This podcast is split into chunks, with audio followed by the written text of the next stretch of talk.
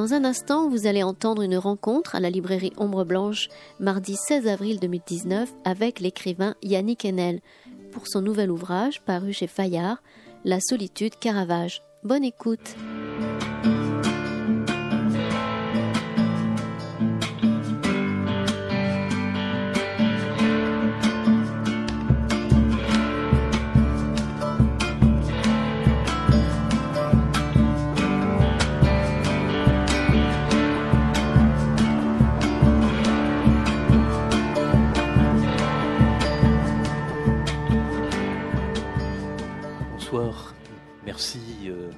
Patienter quelques minutes, mais euh, Yannick euh, Enel et son, et son éditrice viennent euh, en quelque sorte d'arriver à la gare Matabio et, c'est ça, c'était là. Tu es venu par le train On est venu en train. J'ai horreur de l'avion, je suis désolé.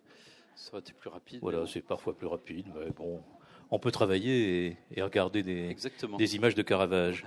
Du Caravage. Tu dis quoi, toi? Tu dis le Caravage, donc du Caravage. Tu dis du Caravage. on dit comme on veut, non? D'ailleurs, c'est même pas son nom, d'ailleurs. Donc, euh, il s'appelle Merisi, Michelangelo Merisi. Bon, alors, on va dire Caravage ou le Caravage. Bien. non, mais tu dis du ou tu dis euh, de? Je dis du. Tu dis du. Très bien. Bon, merci donc euh, pour cette nouvelle visite à, à Ombre Blanche pour un livre, comme je te disais, dans le tout petit bout de temps qu'on a eu à à se, saluer. Euh, c'est un livre vraiment éblouissant. C'est c'est un livre qu'on ne résumera pas, donc ne pensez pas que vous ferez l'économie de la lecture euh, avec euh, cette heure et demie que nous allons passer ensemble et que nous allons passer aussi sans images je me suis posé la question, mais dire, nous sommes là pour euh, parler euh, d'écriture et de littérature, et évidemment, euh, on, aurait pu, c'est ce que j'ai, fait là les dernières 48 heures. après une première lecture, en faire une seconde en, compagnie d'un des, des, bons ouvrages sur sur le Caravage avec les images qui sont classées par année d'exécution, si j'ose dire, le mot exécution pour le Caravage. Et, voilà, c'est euh, un, un moment, euh, pour moi ça a été un, moment extrêmement magnifique. Voilà, et il faut vraiment que vous lisiez ce, ce nouveau livre euh, dans lequel il, il d'une certaine façon, tu tiens ferme sa couronne, hein, si je puis me permettre, hein, au, Caravage. Hein, oui, j'étais soulagé, c'est plus la mienne, c'est la sienne à lui. C'est la sienne. Voilà, donc comment euh, embrasser un, tel livre? Il y a tant d'entrées, il, y a, il, tant à, il, y a, tant à lire. Alors il y avait, euh, il y avait jusqu'à présent, euh, je, vais en oublier plein, mais il y avait Michel Léris et Manet, il y avait Georges Bataille et, et Lascaux, et d'ailleurs tu, tu cites les deux. Il y avait Bonnefoy et, Goya avec les peintures noires, euh, que tu ne cites pas, mais bon, il fait partie de, ces grands livres sur, euh, de ces grandes méditations d'écrivains sur des peintres. Voilà, désormais il y aura euh, Yannick Enel et, le Caravage, parce que je crois que c'est à cette dimension-là. Et peut-être déjà un, mot sur, cette proximité avec que tu, que tu, que tu te sens avec Georges Bataille. Alors d'abord, grand merci. Je ne sais pas si vous m'entendez bien. Ça, ça marche euh, je, suis, déjà intimidé, mais alors si en plus tu parles de l'Eris Bataille, ça commence bien pour moi. Super. Mais, euh, euh, bon, Georges Bataille, tu, veux qu'on parle de Georges Bataille pour commencer? Oui, c'est ça. Bah, c'est l'écrivain qui m'accompagne, enfin, c'est celui dont je, pourrais dire que, qui m'accompagne le plus. Voilà, c'est l'écrivain que j'ai le plus lu avec Proust. Euh, c'est aussi quelqu'un qui, qui, je pense, a cherché dans la peinture ce qui peut-être n'y est pas. Et, et c'est pas un paradoxe que je vous sers là d'entrée de jeu, c'est que je, pense que l'essentiel de, de, la peinture, c'est-à-dire du visible encadré dans ces étranges rectangles, euh, l'essentiel de la peinture relève de ce qu'on ne voit pas. Il y, a, ce très beau livre, vous savez, de Daniel Arras qui s'appelle On n'y voit rien. Euh, et, voilà, je pense, que, je pense que ce qui a lieu dans l'expérience de regarder de la peinture, je ne sais même pas si le mot est exact, il faudrait, nuancer ce verbe, il s'agit même plus seulement de regarder, mais je pense que l'essentiel de cette expérience relève d'une partie, qui, partie qui se joue non seulement avec du réel qui a l'air d'être recréé avec des pigments, mais, mais, mais avec quelque chose qui, qui n'a pas de nom. Et cette chose qui n'a pas de nom, euh, c'est ce qui m'a, animé euh, pendant un an et demi euh, face au Caravage. Alors, il y, a des tableaux que j'avais déjà vus beaucoup avant à Rome. j'ai eu la chance d'y habiter. Je suis retourné plein de fois, mais pas qu'à Rome. Et, et voilà, c'est, pas simplement l'invisible, comme on pourrait le dire de manière simple, qui est en jeu. C'est quelque chose qui semble défaillir d'un coup. C'est, vous savez, dans, dans dans la dernière interview de Deleuze, l'abécédaire, voilà, une interview télévisée avec Claire Parnet. C'est un moment merveilleux. Et chaque fois que Claire Parnet lui, lui dit Alors Gilles, tu pourrais nous parler de philosophie? Et à chaque fois, il dit Ah, c'est trop grand pour moi. C'est quand même Gilles Deleuze qui dit ça de la philosophie. Bon. Et, euh, ce trop grand pour moi, j'y pense souvent. Et euh, ben à chaque fois que j'ai été aux prises, si je puis dire, avec des tableaux du Caravage, chaque fois que j'ai essayé de ne pas seulement les regarder comme on fait au musée, comme on peut, euh, deux minutes, parce qu'il y a la pression derrière des gens qui veulent qu'on gêne, au fond, il faut, il faut passer, il faut laisser ceux qui sont derrière regarder.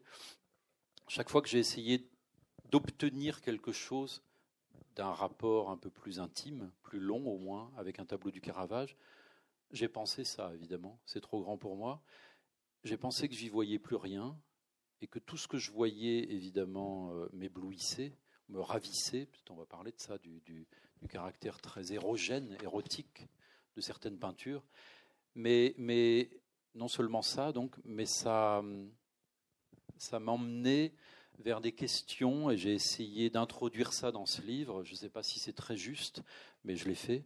Ça m'emmenait vers des questions, je dirais, euh, philosophiques, ontologiques, des questions de l'être. Voilà à rebours de la légende qui, fait qu'on parle tout le temps du Caravage comme d'un espèce de mauvais garçon euh, qui aurait enflammé la peinture, enfin avec ses clairs-obscurs, j'ai fait le pari pour être fidèle aux expériences que j'avais devant ces tableaux, qu'au fond, la peinture du Caravage pense, et, qu'elle pense à quelque chose qui ne cesse de se dérober, c'est-à-dire l'être, dont on ne peut pas avoir l'expérience, sauf à passer par quelque chose qu'on pourrait appeler le néant. Alors, je suis désolé d'utiliser des grands mots pour commencer, mais, voilà, je me suis dit, tiens, le Caravage, c'est quand même la grande expérience, peut-être l'une des premières, entre, entre en gros 1592, 1593, où il commence à peindre, et 1610, il meurt à 39 ans, la première grande expérience philosophique de peinture. Ça se passe entre Dieu et le néant, voilà, sans cesse commence très fort. Hein. C'est toi qui c'est toi qui l'as voulu. Non mais moi je commençais juste avec le, le nom de Georges Bataille. Bah, bon, tu me diras dans, dans, Lascaux, on est déjà, on est déjà dans cette vibration là. Donc on, va se remettre un peu, euh, un peu plus au ras du sol, si j'ose dire. Euh, Caravage, parce qu'il faut, il faut bien commencer. Caravage, objet euh, autant d'une certaine façon de, répulsion que de, que de fascination. De fascination, ça très clairement, en tout cas, tu, as né, tu es, tu es peut-être pas le mot fascination pour toi, mais en tout cas, il y a une emprise. Dans la vie du, Caravage, comme dans l'histoire qui va suivre, donc adorer l'histoire qui va suivre et, qui va le révéler, d'abord l'éloigner, l'enterrer, puis le, le, révéler.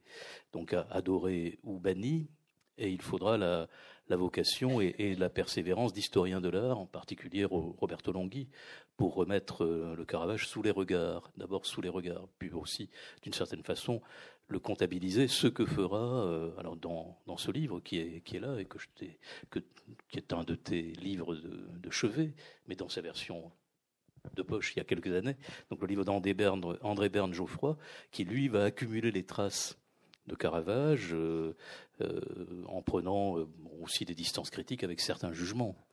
Avec Berenson, par exemple, qui, lui trouve Caravage plus archaïsant que baroque.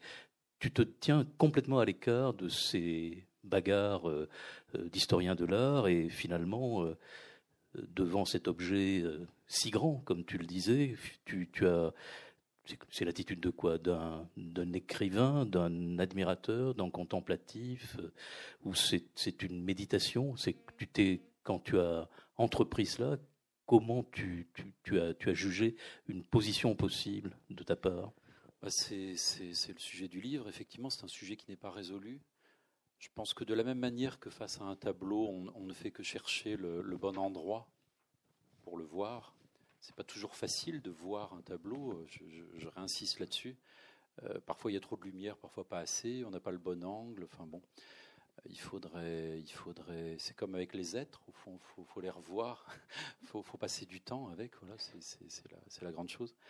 Et, euh, eh bien, il se trouve que ce livre est une commande au tout départ d'un camarade qui s'appelle Neville Rollet, euh, avec qui j'ai eu la chance d'être pensionnaire à la Villa Médicis il y a, une dizaine d'années, puisqu'on avait passé le concours et on l'avait réussi, voilà. Moi en littérature et lui euh, en histoire de l'art. Je ne le connaissais pas à l'époque.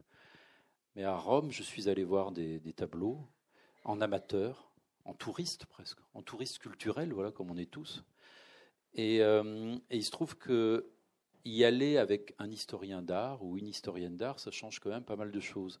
Parce que euh, il est vrai que face à un tableau, il est bon d'atteindre à ce moment où le, où le savoir n'a plus d'importance, mais encore faut-il un peu savoir, enfin, savoir regarder, pas savoir des choses biographiques, à la limite on s'en fiche, mais savoir regarder. Euh, moi, j'ai écrit ce livre pour apprendre à voir le Caravage mieux et pour apprendre à voir tout simplement. Je crois que la peinture est là pour nous apprendre à voir. Et, si je puis me permettre, il me semble, puisque c'est une banalité de dire que nous sommes saturés d'images, euh, j'ai quand même souvent l'impression que les images ne nous donnent rien à voir. À cause des images, on ne voit pas. Et, donc, il était évident quand Neville Rollet m'a dit, il faudrait quand même, enfin, je sais pas, il faudrait que tu fasses ce livre sur la peinture, euh, c'est ta, passion, euh, c'est l'une de mes passions. Je lui ai dit d'accord, mais ce sera, ce sera sans images. Euh, et donc, du coup, je me disais, le challenge sera de, sera de, trouver les mots, tout simplement, ce qui est la moindre des choses pour un écrivain de trouver les mots pour donner à voir. Je pense que la parole, enfin l'écriture, donne à voir bien, bien souvent plus que, que les images. Et euh, après, la position de langage, la position vis-à-vis de ces tableaux, euh, elle n'a pas été très difficile à trouver puisque, puisque moi je ne suis pas un professionnel, je ne suis pas un historien d'art et je n'ai pas envie de le devenir. Et euh, en revanche, j'ai lu tout ce que je pouvais en italien, en français et un petit peu en anglais. Et, et, et je me suis emparé de tout ce qui s'est écrit sur le Caravage. Bon, peu près, il y, a une bibliographie à la fin euh, pour le condenser dans l'unique visée qui était la mienne, à savoir de vraiment décrire des tableaux. Souvent dans les monographies, je ne sais pas ce que vous en pensez, mais euh, euh, pas que sur le Caravage d'ailleurs, que ce soit sur Rembrandt, Bacon, peu importe. Les monographies, c'est-à-dire les livres, les beaux livres, comme on dit avec, avec reproduction, les, commentaires sont, très, sont beaucoup trop rapides, les commentaires réels, les commentaires de tableau. On, nous sert un discours général, et puis on nous raconte l'histoire du peintre, qui en l'occurrence là est passionnante, celle du Caravage. Mais face au tableau, il y a des choses à dire. Moi, je pense que la peinture, c'est comme l'amour, ça ne va pas sans dire. C'est Lacan qui disait ça de l'amour. Bon, il n'a pas dit que des bêtises, Lacan. Enfin, l'amour, ça ne va pas sans dire. C'est-à-dire, ça nous oblige à, trouver des mots. Et euh, bah, la peinture, là, j'étais servi parce que c'est quand même, ce sont des choses muettes. Enfin, la peinture, c'est muet. Et pourtant, ça parle. Et pourtant, ça pense. Donc, ma position, comme tu le demandes, elle était à la fois impraticable parce que comment substituer à quelque chose qui, qui relève d'un langage euh, strictement pigmenté, pictural, comment lui substituer euh, un torrent de phrases on est forcément dans quelque chose qui sera incomplet. Enfin, j'aurais pu prendre un tableau et écrire 300 pages dessus.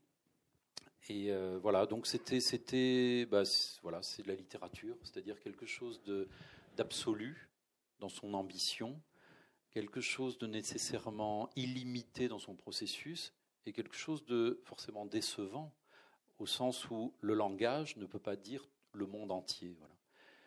Bon, du coup, c'était très exaltant de, d'entrer dans cette aventure-là, surtout que le, bah, ce bonhomme-là, le Caravage, c'est quand même un aventurier comme il y en a peu. Un aventurier, comme dit Guy Debord tu... Ah oui, oui j'aime bien cette phrase de Guy Debord, parce que tu me lances, où il dit que les aventuriers ne sont pas, sont pas des gens à qui il arrive des aventures, mais ce sont des gens qui font arriver les aventures. Et euh, alors là, avec le Caravage, on est servi. C'est quelqu'un. Au fond, je crois que si on, l'a, si on le croisait aujourd'hui, euh, on serait terrifié. Et surtout, on se rendrait compte que bah, il était sans doute pas très sympathique. Et d'ailleurs, moi je l'adore évidemment, mais, c'était quelqu'un d'irascible, de ténébreux, de terrible, enfin, de, susceptible. Vous savez, mais susceptible, je pense puissance 10. Je pense que la susceptibilité, c'est une chose qui, qui à l'époque faisait dégainer une épée et on, se battait. Euh, un personnage impossible, autrement dit. Et euh, moi, ce qui m'a plu, tu parlais de Georges Bataille tout, à l'heure, c'est que c'est que c'est vraiment quelqu'un qui a vécu sa propre part maudite, c'est-à-dire qu'il a été dans la dépense plutôt que dans l'économie. J'ai découvert en étudiant, parce qu'on étudie comme on peut, c'est du bricolage, en regardant les tableaux, en prenant des notes, en lisant les livres, j'ai découvert qu'en fait le, Caravage n'était pas du tout un peintre maudit. Il y a eu un problème que tu évoquais, à savoir presque une conspiration autour de lui. Euh, il a fallu 300 ans pour que les attributions qui étaient toutes fausses euh, s'ajustent sur en gros 65 tableaux, tous des chefs-d'œuvre, alors qu'on lui attribuait en gros 300 tableaux, dont beaucoup de croûtes. Parce qu'il n'avait pas de signature. Parce qu'il n'y avait pas de signature, mais d'ailleurs très peu de peintres signés à l'époque. Mais euh, tout ça pour dire que je me suis aperçu que bah, c'était le peintre le mieux payé de l'époque à Rome. Donc il avait beaucoup d'argent, mais sauf qu'il claquait tout. Euh, et, et, il était à la fois protégé euh, bon, par une famille d'aristocrates liés à, Milan, enfin des gens qui, apparemment ont protégé sa famille et l'ont protégé, l'ont sorti de prison sans cesse. Le Caravage a un casier judiciaire euh, délirant. C'est d'ailleurs ça qui fait qu'on dans les archives, on trouve des choses sur le Caravage quand on cherche des archives, les historiens, peut-être qu'il y en a ici, ils savent qu'il faut commencer par la préfecture de police, en gros, quand on, quand on écrit sur quelqu'un. Bah, le Caravage, vous êtes servi. Et, euh, et surtout, c'est quelqu'un qui était donc, comme je disais, euh, protégé aussi par, le, par un prélat, le cardinal Del Monte, un amateur d'art, plus qu'un amateur d'art, quelqu'un qui régnait sur le milieu musical de la, Rome euh, pré-baroque. Euh, entre la fin du XVIe et le début du XVIIe. C'est quelqu'un qui lui a sans doute appris beaucoup. Enfin, c'était un ami de Galilée. Euh, c'est quelqu'un qui avait une bibliothèque hors du commun au Palazzo Madama, près de San Luigi dei Francesi, dans la Rome qu'on visite aujourd'hui. Et, euh, et, donc le Caravage était tout à fait servi, en fait, bien servi. Il avait un atelier euh, chez Del Monte, il gagnait beaucoup d'argent, et le soir, il allait claquer allègrement tout ça avec des prostituées, dans des tavernes euh, où, l'alcool coulait à flot, où on se battait. Il a un peu Souvent, je pensais à lui toute cette année d'écriture, et je pensais à cette vie qui est décrite dans Shakespeare, dans Henri V. Vous savez, le jeune prince qui va devenir roi, mais il aime Falstaff, il aime, euh, il aime, euh, il aime la, vita violente, il aime la vie violente, comme dit Pasolini. Et je crois que c'est d'abord ça sa force. On l'a dit et redit, mais c'est visible. Enfin, c'est le premier à avoir installé sur la scène des tableaux, dans les ateliers, des ragazzi, des, des jeunes gens de la rue, c'est-à-dire des, types comme lui. Et d'ailleurs, il se prenait, a, il a inventé tout un petit truc que les Flamands ont repris après, un petit dispositif, comme on dirait aujourd'hui, c'est le, travail avec un miroir. Donc il se peignait et, il s'affublait d'un, de feuilles de vigne, d'un peu de raisin sur la tête, puis il disait voilà, c'est un Bacchus. Sauf que c'était lui, euh, avec l'épaule un peu dénudée. Ou... C'est, ça a l'air, ce ce qui est troublant dans les premiers tableaux du Caravage, c'est que d'une part, c'est tout de suite génial. Il n'y a pas d'œuvre de jeunesse, comme on dit. Euh, et, aussi, ce qui est troublant, c'est que ce sont des affirmations sexuelles. On a les cinq premiers tableaux, c'est cinq jeunes types, parfois c'est lui, mais pas toujours, qui semblent dire, qui semblent traverser le miroir et regarder effrontément, avec une insolence euh, difficilement supportable, semblent regarder le regardeur justement et dire Viens, on y va Parfois c'est pour boire et parfois c'est pour plus que boire. Et euh, bon, ces tableaux ont beaucoup plu au cardinal Del Monte, qui, devait avoir des penchants très homosexuels. Euh, le Caravage aussi, mais il était sans doute, pour le dire bêtement, je le dis comme ça, lourdement, il était sans doute bisexuel. Enfin, puis on s'en fout d'ailleurs. Mais, euh, voilà, le Caravage n'était pas un maudit. Dans le marché, pour le dire comme aujourd'hui, dans le marché de l'art, il était celui qui gagnait le plus. Sauf qu'il est mort euh, sans un sou. Euh, voilà, d'infection, d'un staphylocoque doré, à force de se battre, de ne pas faire attention à lui. Donc voilà quelqu'un qui était dans la dépense. Et je pense que cette dépense se, voit aussi dans, dans, ces petits miracles euh, profanes, païens, si je puis dire, que sont les œuvres qui se multiplient, pour continuer à employer un vocabulaire religieux.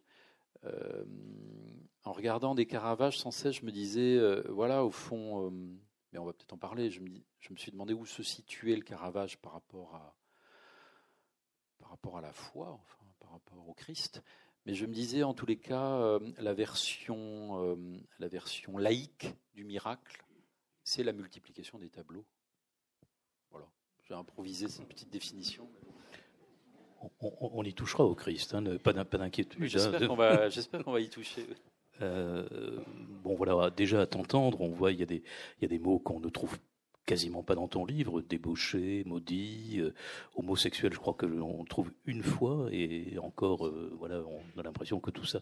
En tout cas, ne cherchons pas de, de, la, de la psychologie ou de l'interprétation psychanalytique, encore moins de, de cette vie d'aventurier, puisque c'est sur ce mot que tu, tu as fait cette longue préparation à, ton livre, parce qu'à un moment donné aussi il y a des faits. Et bon, mais ce qui intéresse avant tout euh, l'écrivain euh, Yannick Enel, c'est la, la peinture et c'est cette forme euh, de, sidération ou d'émerveillement ou de c'est aussi te chercher à travers, la, à travers ce que, ce que quelqu'un d'aussi immense t'a proposé, pour revenir aussi immense à ce que disait Deleuze. On parlera aussi peut-être un peu de, pigments, de ces pigments que, que les premiers, à l'origine des hommes, mettent sur les parois des grottes, tu vois, pour faire encore un signe à, bataille. Mais avant, euh, on reviendra au pigment, mais avant, il y a peut-être une espèce de déplacement que je voudrais essayer de, continuer, et justement avec des voisinages de bataille. Euh, il y a un regard vers les dieux, il y a un regard vers le sacrifice, vers les rituels, vers le sexe. Donc on sort des grottes et à un moment donné, on, entre euh, dans la villa des mystères à Pompéi. Et effectivement, quand on voit la corbeille de fruits, euh, on ne peut pas ne pas songer à Pompéi, ce Pompéi qu'évidemment euh, il ne peut pas connaître lui. Et donc il y, a, un très beau, y a un très beau passage que je vais me permettre de lire, dans, qui est dans ton livre, hein, au beau milieu d'ailleurs. Vous comprenez que la corbeille du Caravage n'est pas une nature morte, mais une offrande au Dieu du visible, en échange de sa représentation. Un artiste est quelqu'un qui possède le savoir oublié des prêtres sacrificateurs. Là où les humains se contentent d'évoluer dans une dimension profane, il, l'artiste, voit du sacré et comprend que tout échange est symbolique. Se comprend, on doit le rendre d'une certaine manière. Tout acte implique un sacrifice qui le fait exister au-delà de la consommation des apparences. Il y a un bûcher invisible qui court à chaque instant sous nos gestes la vraie vie consiste à s'accorder au feu qui en vient. bon, tout le livre est quand même, on va dire, à peu près à l'aune de, ces réflexions. C'est vraiment magnifique. Tu peux peut-être euh, commencer à parler de cette question du, feu, du sacré. Oui, je vais dire, c'est trop grand pour moi.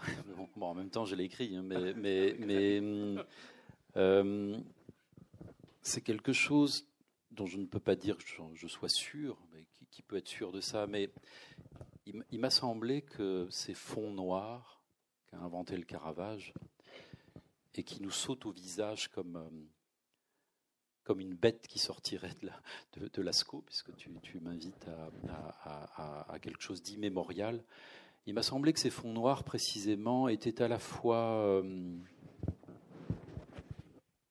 puisqu'il s'agit de penser quelque chose, puisque ces figures peintes sont, sortent de ce fond noir qu'il choisit, enfin, et c'est pas seulement un, fond de rideau théâtral. Enfin, il m'a semblé que c'était à la fois que ça coïncidait avec l'époque, à laquelle, pendant laquelle il peint, et aussi que c'était travaillé par quelque chose, par une immense mémoire, alors une mémoire presque qui serait celle des grottes. L'époque, c'est-à-dire qu'on est à la fin de la Renaissance et que le, Caravage, n'importe qui, quiconque se retrouve face à un tableau du Caravage comprend, même sans rien connaître de la peinture, euh, comprend physiquement qu'on n'est plus du tout à Florence en 1450, ni même en 1520. Euh, il s'est passé quelque chose d'une violence extrême dont le Caravage est le premier témoin. Il rassemble ce changement d'époque, qui est un changement quasiment cosmique. Enfin, et, ce qui se donne à voir, c'est pas seulement les sujets, c'est pas seulement parce que parce que comme on le dit souvent, et c'est vrai d'ailleurs, euh, les, les, petits ragazzi ont les pieds sales. Euh, euh, c'est pas seulement parce que sa peinture est très réaliste. D'ailleurs, le mot réaliste, que ça veut dire, enfin, c'est parce que quelque chose a, muté, quelque chose a tourné dans le temps. C'est quand même le Caravage est quand même le contemporain de Shakespeare et, le contemporain d'Hamlet. Et, cette pièce où on dit euh, le temps, le temps, euh, time is out of joint, je le dis mal, le temps est sorti de ses gonds. Qu'est-ce qui s'est passé? Il y a cette idée sans doute, euh, mais les historiens le diraient mieux que moi, il y a cette idée qu'à un moment, on ne peut plus croire à cette fable selon laquelle l'homme est en harmonie avec l'univers. Euh, quelqu'un comme Michel-Ange, même malgré son inquiétude, même, je dirais, malgré le caractère très ténébreux de l'élément dans lequel il évoluait, eh ben même chez Michel-Ange, il y a encore cette, cette idée qu'il y a une idéalité du corps humain qui va s'inscrire dans l'univers qui lui-même est l'image de cette idéalité. Disons le néoplatonisme là. Là, c'est complètement terminé. Il s'est passé plusieurs choses. Moi, j'ai des petites hypothèses comme ça pour essayer de comprendre pourquoi ce fond noir, enfin, pourquoi cet enténèbrement du monde. Euh, il y a eu des pestes. Et l'histoire de l'Italie, on l'oublie souvent quand on va admirer comme ça à Pâques ou l'été euh, des tableaux à, Firenze, à, Rome, à Naples. Euh, l'histoire de l'art, c'est aussi, une histoire qui est scandée par des, morts collectives liées aux, pestes et aux pestes successives. Et, le jeune Caravage, c'est assez peu mentionné dans, enfin c'est assez peu pensé, disons, dans les biographies qui lui sont consacrées.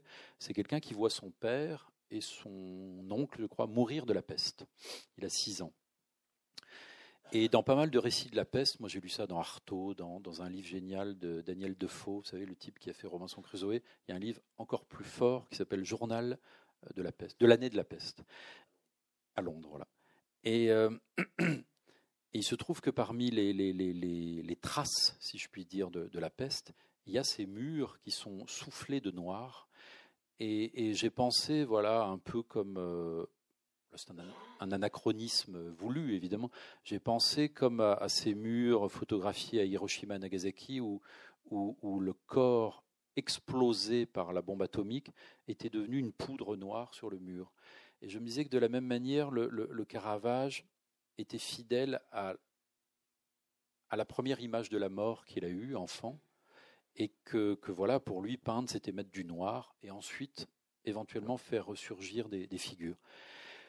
La deuxième chose, c'est que, alors ça c'est l'époque, c'est voilà la fin de la Renaissance, le début de quelque chose d'autre qui va se chercher, qu'on va appeler le baroque. Et la deuxième chose, c'est j'ai pensé qu'il y avait euh, dans cette vie, dans cette tentative, dans cette expérience intérieure, comme dit Bataille, parce que le Caravage a passé son temps à peindre. On fait des bandes dessinées. Il y a une bande dessinée de Manara que j'adore, en deux tomes, très très belle. Bon, on a l'impression qu'il passait sa vie avec de belles jeunes filles, euh, évidemment à la poitrine nue. On se dit, bien, c'est marrant. Quand le Caravage est là, euh, tout le monde est dévêtu. Mais c'est parce que c'est une bande dessinée érotique, mais bon, passons. Et, du coup, je, dis, comme j'ai dit une, bêtise, je ne sais plus ce que je suis en train de dire. ça m'apprendra. Hein. Je dis pas que j'ai pas dit d'autres bêtises depuis tout à l'heure, mais celle-ci était un peu, débile. Voilà, comme quoi. Euh, et euh, bon, bref, je, me disais, il y a autre chose qui se joue dans le rapport entre la peinture et le Caravage, dans son expérience intérieure, donc dans le fait qu'il bah, passait des centaines, des centaines, des centaines d'heures à peindre il n'a pas passé son temps dans les tavernes. Et euh, cette autre chose, et je pense que tous les artistes le savent, cette autre chose ne nous appartient pas, surtout au moment d'écrire ou de peindre. Cette autre chose relève d'une mémoire qui n'est pas la nôtre.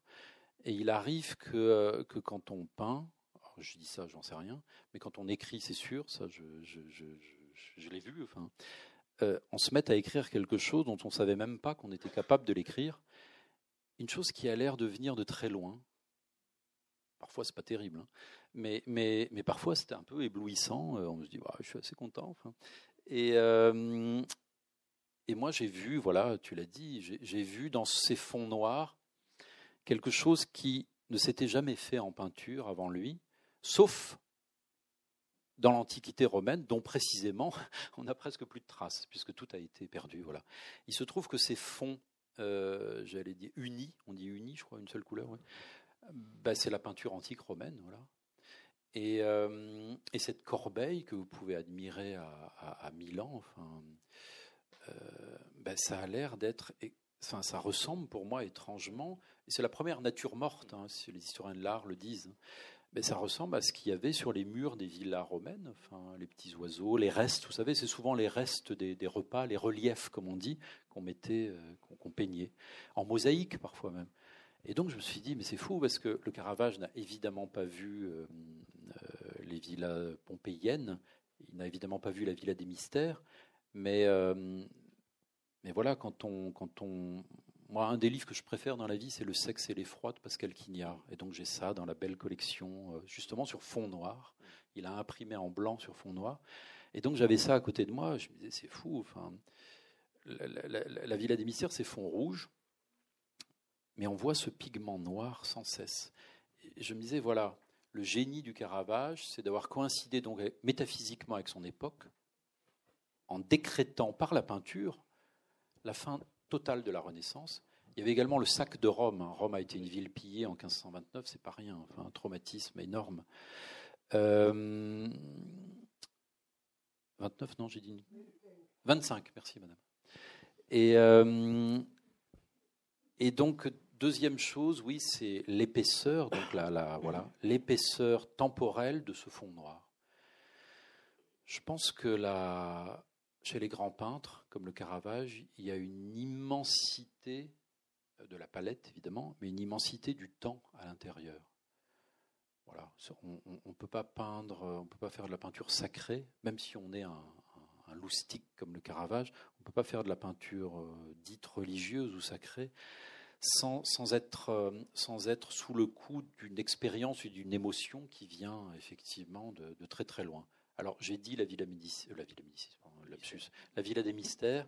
Euh, il y a sûrement d'autres euh, peintures possibles qu'on pourrait mettre à côté de celle du Caravage.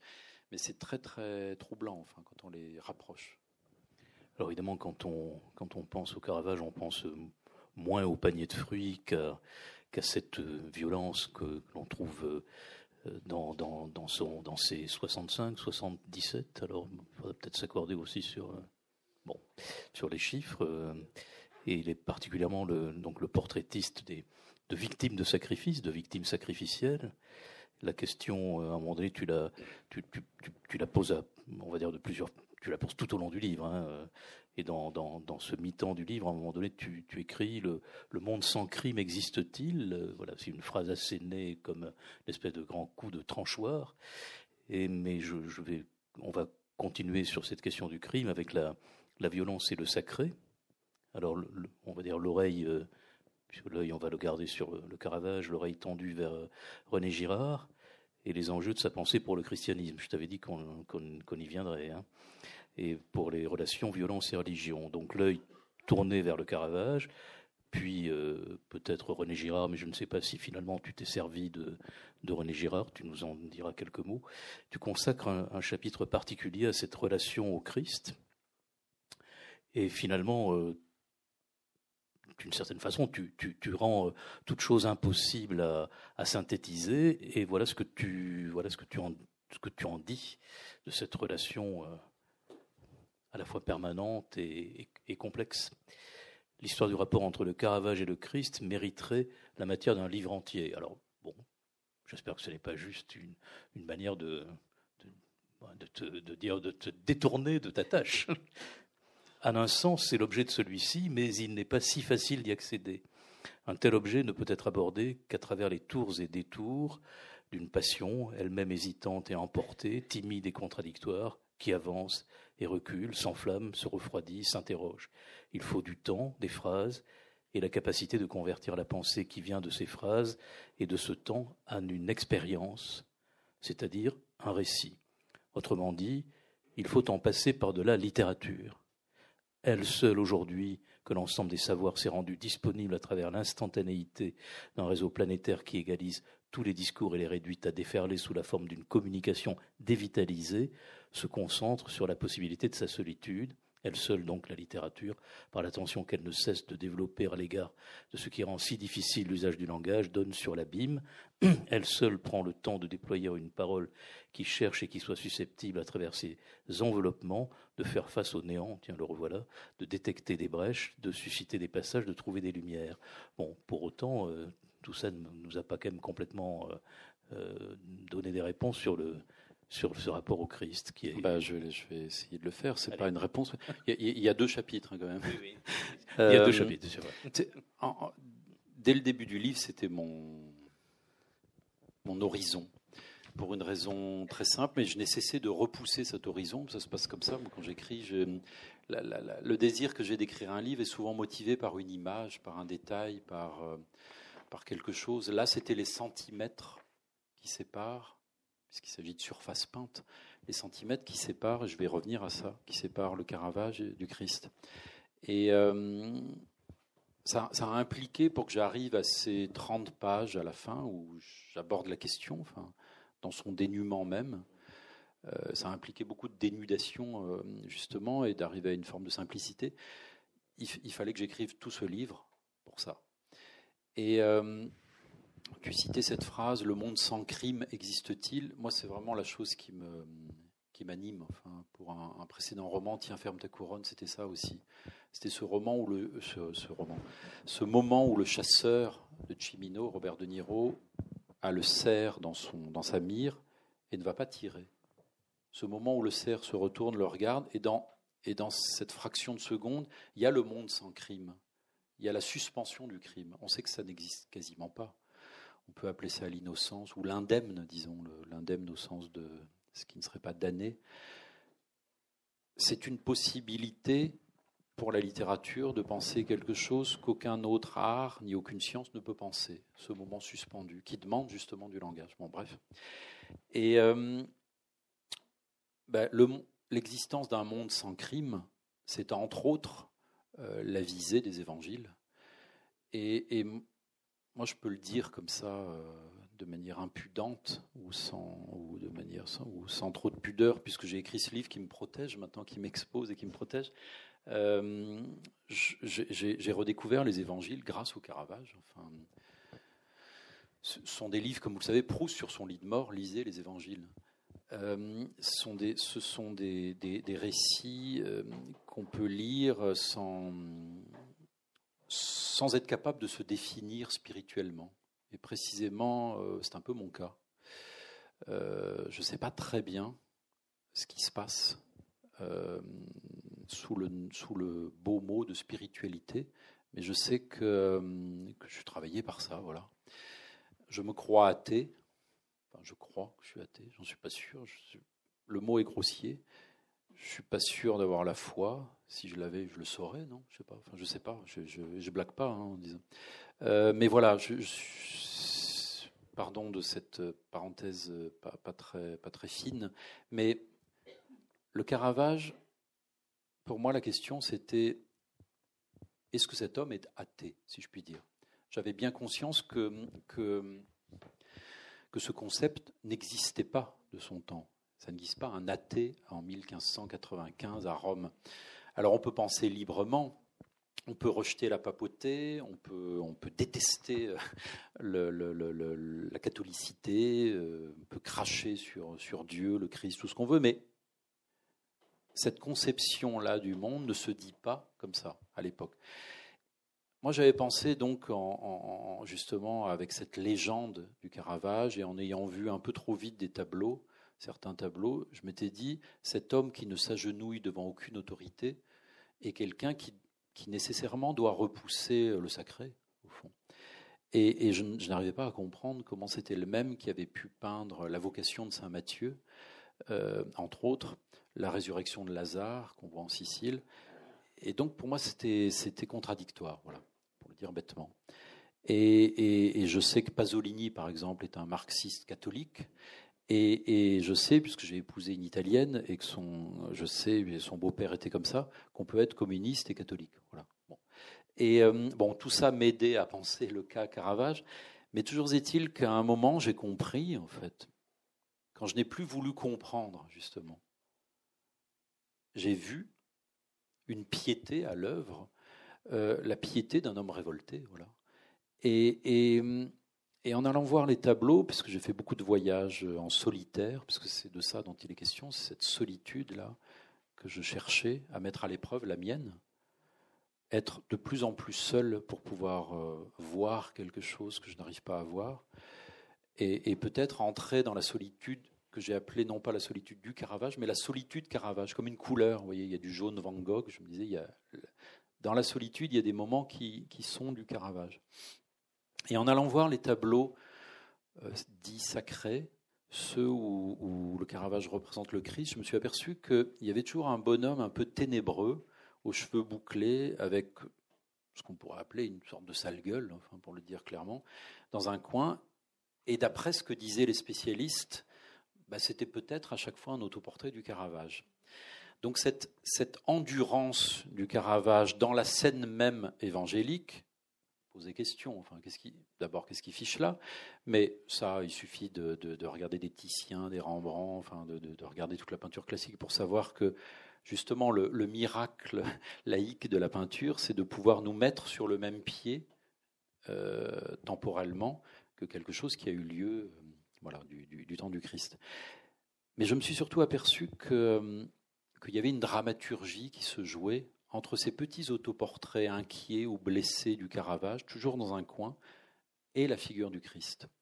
Dans, si je peux en parler comme ça en quelques minutes, je suppose que vous êtes allé à Saint-Louis des Français, vous avez vu le cycle de Saint Matthieu, et, je me suis aperçu, à force d'y travailler, à force d'y aller, à force de mettre des petites pièces, ça, s'éteint tout le temps. Évidemment, les touristes mettent jamais, euh, il faut, venir avec ça. ça, c'est pas la liasse de billets, mais il faut le sachet. Bref, on n'y voit rien parce qu'on ne peut pas être en face, donc on est de biais. Et à un moment, à force d'être de biais et de, rager contre cette trajectoire impossible, je me suis rendu compte, puisque vous savez que vous avez de, de ce côté-là, vous avez la vocation de Saint Matthieu, je ne vais pas vous connaissez ce tableau, je ne vais pas le détailler. Euh, et en face, il y a le martyr de Saint Matthieu. Donc ce, crime d'iniquité, comme dit Saint Paul, puisqu'on va tuer un prêtre dans le sanctuaire. Euh, et, il se trouve que dans le martyr de Saint Matthieu, il y a euh, la figure de, de quelqu'un réputé être le Caravage. À l'extrême gauche du tableau, un type d'ailleurs, le cheveu très long, qui regarde avec dégoût la scène de crime dont il essaye de s'extirper, et aussi avec quelque chose, son regard va un peu ailleurs, avec quelque chose qui relève d'une forme de... Euh, j'ai essayé de le qualifier dans le livre, et là j'y arrive pas ce soir, je suis désolé. Euh, vous savez, quand on n'est pas à la hauteur de la situation. Euh, et je me suis aperçu après pas mal de fois qu'en fait cette deuxième facette s'adressait au tableau en face. Donc il a du dégoût pour la scène de crime une sorte de commisération blessée, et en même temps, eh ben, la personne qui est en face de lui, dont on sent bien que ça le vulnérabilise et il n'ose pas la regarder parce qu'il n'est pas à la hauteur, ben, c'est le Christ. Donc il y a un dialogue entre les deux tableaux, et quand j'ai vu ça, je me suis dit, bah, c'est un coup de génie de la part du Caravage. Euh, il n'ose pas se mettre, c'est son premier tableau sacré, il n'ose pas se mettre dans le tableau avec le Christ, mais il est en face. Il le regarde à distance, bon, c'est du style, moi j'y crois pas, mais en même temps, je suis très amoindri dans ma vie, je suis un pêcheur, d'ailleurs il va aller jusqu'à tuer quelqu'un, donc il, n'est pas digne d'être dans le même tableau. Et à partir de là, j'ai déroulé tous les tableaux, j'y suis allé carrément euh, à, Messine, à Syracuse, et j'ai vu à Dublin, où il y a l'arrestation du Christ, et dans, dans l'arrestation du Christ, je ne sais pas si vous l'avez vu, c'est prodigieux, vous avez une masse enveloppante au moment où le Christ donc serre dans ses bras Judas, qui va indiquer donc à la police, je le dis comme ça, que c'est lui qu'il faut arrêter. Et la police arrive. Ils sont en armure, c'est assez beau, on dirait des Velasquez, ça brille. Ils sont même très doux d'ailleurs. Et il y a un type complètement qui, qui, tient une, une petite lanterne qui se lève un peu, et c'est le Caravage. Là, il est encore à quelques mètres. J'ai mesuré comme un imbécile. Moi, j'étais là, euh, en train avec un petit mètre, vous savez, comme on a euh, un mètre de tailleur, vous savez, qui s'enroule. Et je me suis aperçu, et ça m'a bouleversé. Voilà, vous voyez le niveau de ma. Je suis comme ça. Je me suis aperçu que d'année en année, la distance s'amoindrissait. Et à la fin, le dernier tableau, c'est comme toujours, il ne sait pas qui va mourir, hein, le Caravage, mais le dernier tableau où il est face au, où il est dans le même espace que le Christ, c'est à, Messine, je crois. C'est donc c'est la résurrection de Lazare, et le tableau reprend la dramaturgie de la vocation de saint Matthieu. Donc vous avez euh, le Christ, euh, sauf qu'il arrive de l'autre côté. Bon, passons. Euh, le Christ qui tend le bras comme un peintre au fond, parce que c'est aussi le pinceau. Et, euh, ce bras va, faire sortir de terre du sépulcre le, le, Lazare qui est tenu par ses, par ses sœurs. Et tous les gens qui sont là, qui sont présents à l'intérieur de cette tombe, enfin dans ce qu'on appelle un sépulcre, dans cette lumière qui effectivement est une lumière qui précède presque celle des peintures noires de Goya, une lumière très terreuse, euh, ils sont tous tournés vers euh, le doigt du Christ et vers la résurrection de Lazare. il n'y en a qu'un seul qui regarde à l'envers et qui regarde le Christ, et c'est le Caravage. Et là, il est à quelques centimètres. Voilà, donc là, je vous ai donné une version, euh, comment dire ça, mesurée, voilà, euh, des, rapports entre les deux. Mais j'ai compris que la grande passion secrète, la grande passion douloureuse, la grande passion euh, impossible aussi pour le Caravage, qui, qui encore une fois a tué quelqu'un. Donc il ne peut pas se soustraire au monde du crime. Ben, sa grande passion, c'est le Christ. Ça n'en fait pas, et je ne suis pas là en train de dire, bah non, vous n'avez rien compris depuis le début, euh, le Caravage est, un est croyant. Euh, euh, non, c'est pas ça, c'est terriblement ambigu, déchirant d'incertitude. Mais voilà, il y a ça il y a cet appel. Et du coup, la vocation de Saint Matthieu, bah, c'est aussi la vocation du Caravage. Et c'est la vocation de, chacun d'entre nous qui essayons de regarder, de comprendre ce qui se joue là, et, ce qui se joue dans le déchiffrement approximatif de notre rapport avec toutes ces choses-là, avec le sacré, disons. Oui, cette, cette, invocation et, qui pourrait susciter de la vocation, elle est, pour celui qui, écrit tout ça, on a, on a l'impression tout au long du livre qu'elle est une forme de, aussi de mise en danger. C'est-à-dire que tu, on voit bien que tu t'exposes réellement toi-même à, cette, peut-être à cette invocation. Et on, peut rester encore quelques minutes en, justement en compagnie de, du Christ et, donc de cette, de cette question-là. Tu, euh, d'ailleurs, là, c'est au tout début du livre. Hein. Euh, on va en venir à la fois au Christ et à la peinture. J'avais lu ça dans Cézanne et c'était fou. L'eau changeait en vin, le monde changeait en peinture. Pourquoi ce vieil enragé de peintre ça c'est maintenant c'est toi qui écris. Pourquoi ce vieil enragé de peintre donc Cézanne en appelait-il à travers ses toiles si violemment profanes, exclusivement pétri de matière, au mystère de l'Eucharistie? Un peu plus loin, l'eau changeait en vin, le monde changeait en peinture, c'était ce miracle vers lequel je tendais, toi. Il viendrait un jour, et il était déjà là, comme le temps que nous promettent les évangiles, car je l'avais aperçu dans la perle de Judith, qui était cette eau changée en fruit de nacre, et sa grâce me disait avec assurance qu'il est bon de s'en remettre à ce qui nous déborde de toutes parts, à cette forme inouïe du désir qu'on appelle l'adoration. Et un peu plus loin encore, page 67. Voilà, cette confirmation de la mise en danger, euh, à la fois bon, cette fascination pour la peinture et pour ce que la peinture peut, peut provoquer, cette euh, invocation de la peinture. Hein. Et puis, tout de même, voilà, et, on est au début du livre. Hein. Voilà, mon coup de foudre pour le Caravage me confirmait à quel point la vraie vie, et vraie vie c'est un italique, consistait à s'ouvrir à une parole qui vous nourrit, à lui offrir votre corps, à vous laisser traverser par cette expérience et à écrire. je... Alors je ne vais pas faire une, une c'est bon, pas moi qui vais faire de la psychologie. non, mais cette mise en danger, tu, tu l'as ressentie tout au long de. Ah oui, bien sûr. Je, je, comment dire ça? Le livre parle aussi de ça. Enfin, et, enfin un mot couvert, mais tu l'as, tu l'as, tu l'as bien senti et redit. Bon, déjà, je ne me vois pas écrire un livre qui ne me. Le mot danger est peut-être excessif. Il a l'air romantique, mais euh, bah, c'est qu'un livre. Enfin, je suis pas non plus. Mais absolument. Euh, je me verrais pas écrire un livre qui, qui ne remettrait pas en question la, la, le sol sur lequel je marche, enfin, pour le dire comme ça de manière pudique, disons. Et euh, un livre qui ne soit pas une, mise en question du langage lui-même, un livre qui ne soit pas une recherche, voilà. Et, donc celui-ci, qui était au départ une petite commande, bah, en fait, je ne l'ai pas remis à temps, parce qu'il s'agissait, d'un livre qui m'avait été commandé, pour, je le dis, euh, ça me fait doucement rire, mais parce qu'on parce qu'on fait ce qu'on veut quand on écrit. Il manquerait plus que ça qu'on obéisse. C'était un livre qui m'était commandé pour l'exposition Jacques Marandré, vous voyez. Mais sauf que j'étais pas prêt. Et, euh, puis je me suis dit, après tout, euh, bon sang, je fais ce que je veux. Et euh, comme un sale gosse, vous voyez. Mais surtout, surtout, j'avais pas encore trouvé, en fait. Ou plutôt, j'avais trouvé quelque chose, mais c'était jamais qu'une petit, petite chose sur le Caravage.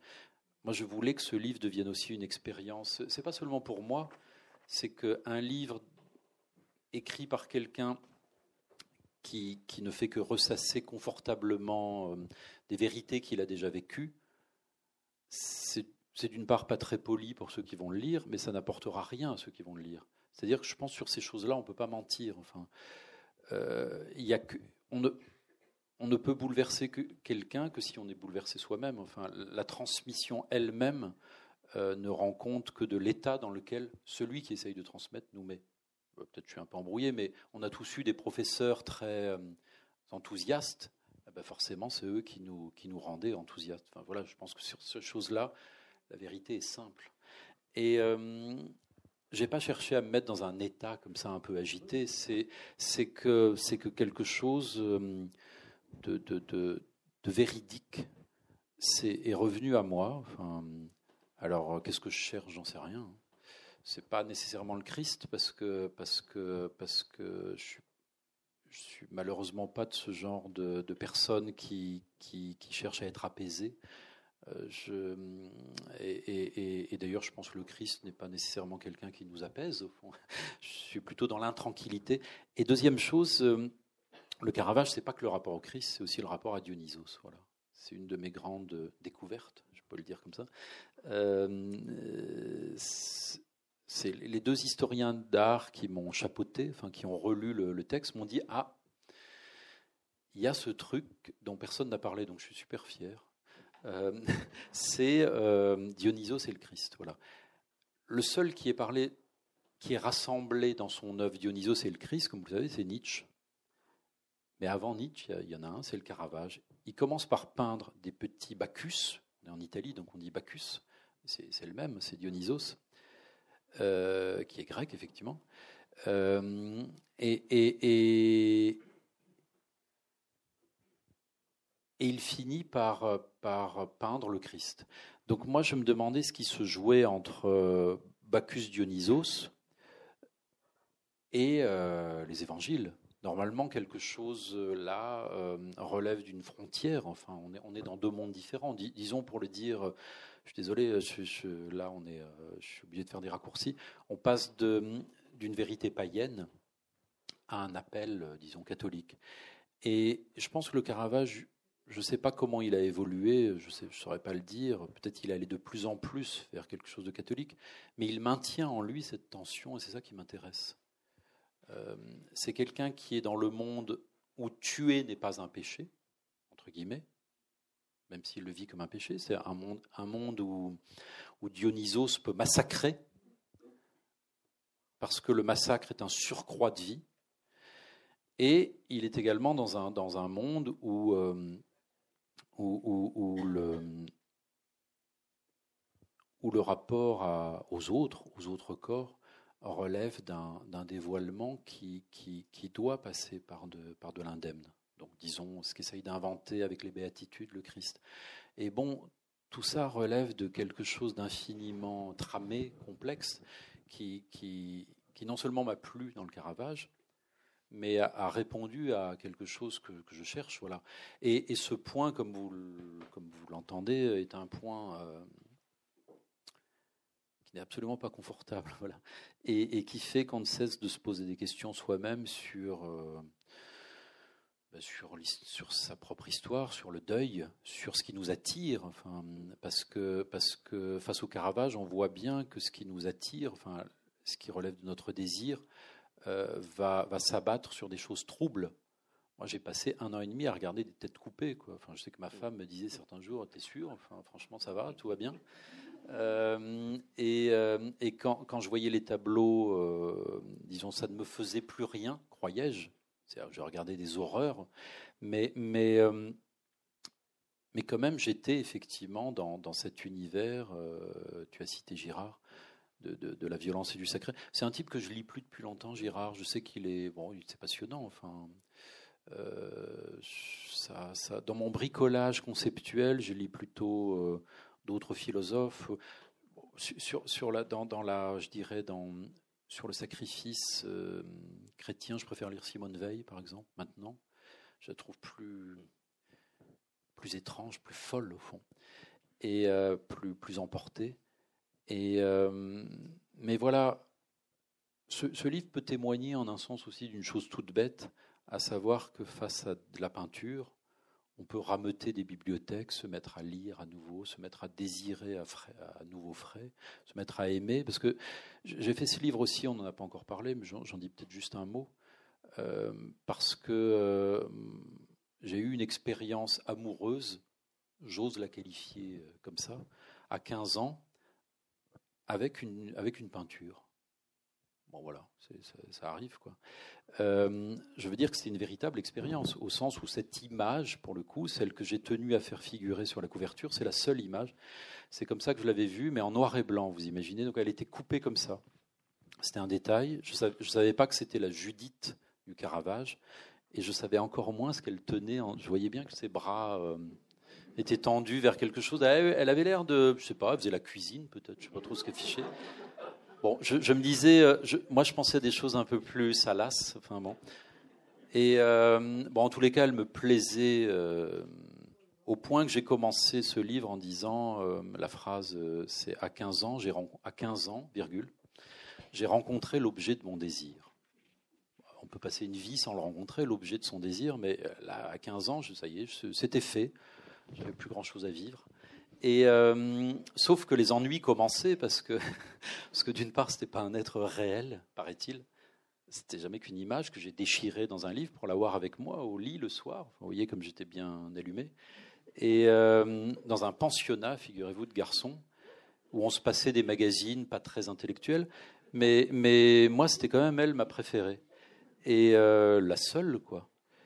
Et blague à part, ce froncement de sourcils, alors là c'est un peu proustien, je dirais, voire fétichiste, vois, si on peut parler de pathologie, ce froncement de sourcils qui rimait avec cet autre froncement qui est celui des lacets qui serrent son corsage et qui, qui, qui, rend sa poitrine si enchanteresse, comme dirait Baudelaire, sa gorge, dit Baudelaire, euh, ben, ça, me, ça m'émeuvait euh, au-delà du, du, possible. Puis à l'époque, je n'avais pas les mots pour le dire. Je ne me contrôlais pas. Et, euh, bon, toujours est-il que voilà, c'est parti d'une émotion. Un jour, 15 ans plus tard, donc j'avais 30 ans, j'ai su que c'était un Caravage, puisque je l'ai vu au Palazzo Barberini, euh, en vacances. Voilà. Je suis tombé euh, devant ce, tableau. Ça y est, c'était elle, enfin, que je n'avais jamais oublié, la première. Et sauf que j'ai vu ce qu'elle tenait entre les mains. Et euh, là, je me suis dit, bon sang. Enfin voilà, puisqu'elle était en train de décapiter un homme.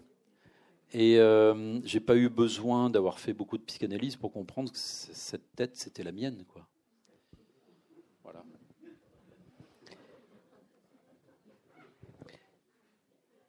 Il faut des, il, faut des artistes ou des, des écrivains pour que ce dévoilement opère aussi pour le lecteur, hein, une forme de mise en danger. Donc, devant la peinture ou à la lecture de ton livre et d'autres livres, on est aussi nous-mêmes mis dans ce, dans ce danger parce que bah, tout d'un coup, il y a des choses qui, qui viennent s'effondrer, tu en sais quelque chose. Et, là, tu viens d'ailleurs de, de, de, dévoiler qu'il y a une image, toi, qui, à un moment donné, t'a à la fois exalté et peut-être, euh, elle, t'a d'une certaine façon, à 15 ans, vers 15 ans, dis-tu, mis en, en, danger. Donc on, pourrait en, venir euh, justement à peut-être là aussi à la, à la, matérialité même des choses, à la, à la peinture.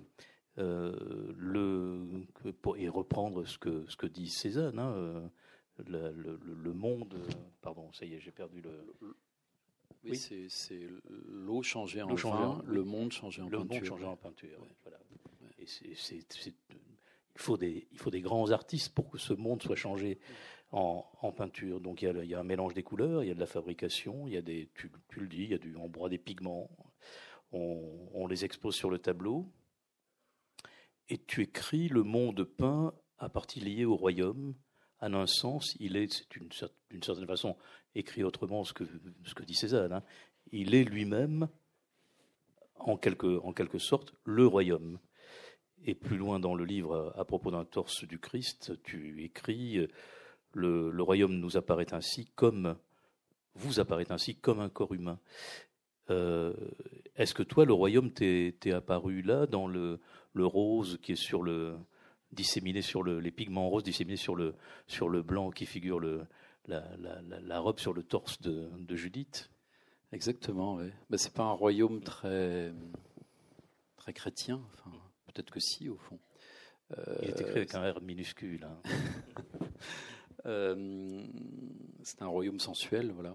Effectivement, ce, ces taches de rose que j'ai poursuivies euh, de musée en musée, parce que ce tableau était récemment à Jacques Marandré euh, à Paris, euh, c'est l'humidité qui rend son, corsage un peu transparent sur sa poitrine, qui vient de ce travail dont j'ignorais quel était l'objet. Et, et, effectivement, c'est mon expérience, elle est, j'espère qu'elle est partageable, mais je ne cherche pas à, à, énoncer euh, un quelconque usage de la peinture on se débrouille chacun. Euh, sauf que moi, je prends très au sérieux la peinture et ça me, comme les livres, enfin, c'est, je, je, vis grâce à ça. Enfin, je, je, me déplace, j'évolue dans l'existence en, cherchant des choses et il y a des réponses pigmentées, voilà. Et, il se trouve que bah, je, vis la peinture comme un, lieu où, le désir est renvoyé à lui-même. Donc effectivement, on se sent dans ces cas-là très nu, euh, mais c'est ça que j'aime, enfin, cette dénudation-là, euh, ce dépouillement, peut-être cette manière d'enfin se mettre à penser sans mots.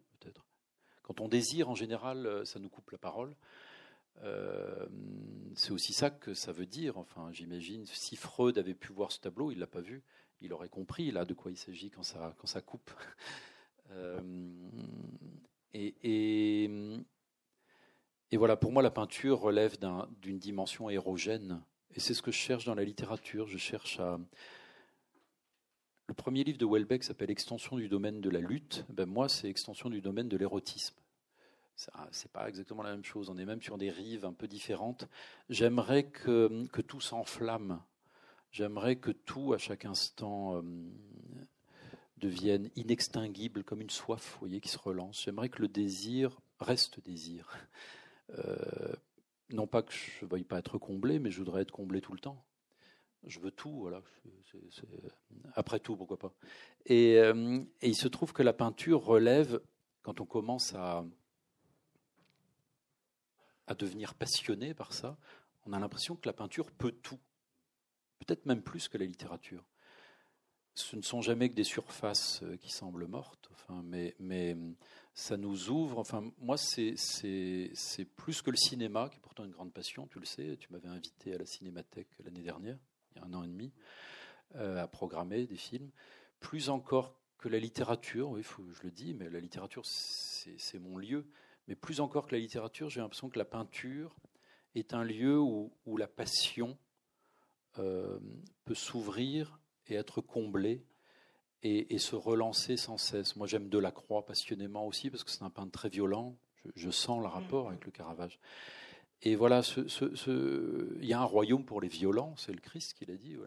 Ça, a l'air étrange comme ça, mais cette, violence de l'être, elle est là, et elle est à la fois sur un torse du Christ, dans l'humidité qui, dans la sueur, enfin dans la transpiration d'une femme merveilleuse, euh, en train de sauver son peuple en coupant la tête d'un salopard, au fond. Euh, et, elle est dans le salut, pour le dire avec des grands mots, mais, euh, mais le royaume est aussi dans, dans les détails, enfin, dans une pomme, dans une pomme, qu'elle soit peinte ou réelle. Alors voilà, moi, je, moi ce que je cherche, c'est enfin comme si je, comme si je savais, enfin, mais, mais il me semble que c'est quelque chose qui a à voir avec ce, ce moment où on est disponible à tout ça. Alors il n'y a pas 36 séquences dans la vie où on peut être disponible à ce qui relève d'une forme d'absolu. Il y a l'amour, quand l'amour existe, quand on a cette chance au fond de, pouvoir vivre ça, alors on, on, vit, comme vous le savez, euh, quelque chose qui relève à la fois d'une dépossession, mais c'est une dépossession qui n'est pas un amoindrissement, qui relève donc d'une dépossession, dépossession, et puis de quelque chose qui nous est donné, d'une donation, comme on dit en philosophie, et c'est une donation qui n'est pas quantifiable. Quelque chose d'illimité se joue. Est-ce qu'on est capable de le vivre? C'est pas sûr. Et alors, il y a la peinture. Voilà, moi, je, à chaque fois, je me dis, et dans l'amour, et dans. Je, raconte ça en public, mais pardon, je suis désolé. Euh, et dans la peinture, il y a euh, quelque chose qui relève d'une forme de solitude. Enfin, j'ai tenté d'appeler ça, le point de solitude. Je sens bien que, que, que l'essentiel nous échappe sans cesse, mais que mais qu'au fond, si on, si, on, si on prend au sérieux le fait de vivre, on ne cherche qu'à qualifier cet essentiel, enfin, qu'à essayer de s'en approcher. Et je me dis, en tous les cas, pour moi, que le point de solitude, c'est un lieu où la, société n'a pas prise. Ce que j'appelle la société, ce serait euh, ce à quoi nous sommes astreints. Euh, ce lieu serait quelque chose comme de l'irréductible, par exemple, j'adore Marguerite Duras pour ça. Je pense que tous ses livres sont fondés sur ça, sur l'irréductible. Il y a quelque chose qui fait que, sous la torture, je ne sais pas, mais dans n'importe quelle situation, au fond, il y a quelque chose qui toujours échappe. Euh, nous échappe sans doute. C'est comme une voix de gorge, vous savez, quelque chose qui n'est pas transmissible. Et ce point de solitude, c'est ça que personne n'aura. Et c'est ce qu'on donne, puisqu'on l'a pas. C'est Lacan qui a dit ça. Comme on l'a pas, c'est ce qu'on donne dans l'amour et l'autre le sait, le reçoit, mais nous, on ne sait pas. Et ce point de solitude, il m'est arrivé de penser, donc cette, immense et toute petite chose qui n'est qu'à nous, il m'est arrivé de penser que c'était en jeu dans notre rapport avec la peinture, et que quand, voilà, quand je regarde les tableaux du Caravage, c'est pas que ce soit sur le tableau, mais c'est entre le tableau et, moi, c'est en jeu. Donc c'est désarmant. Merci. Euh, on va laisser le public euh, réagir. Oui euh, Alors attendez, je vais essayer de donner un micro. On vous entend peut-être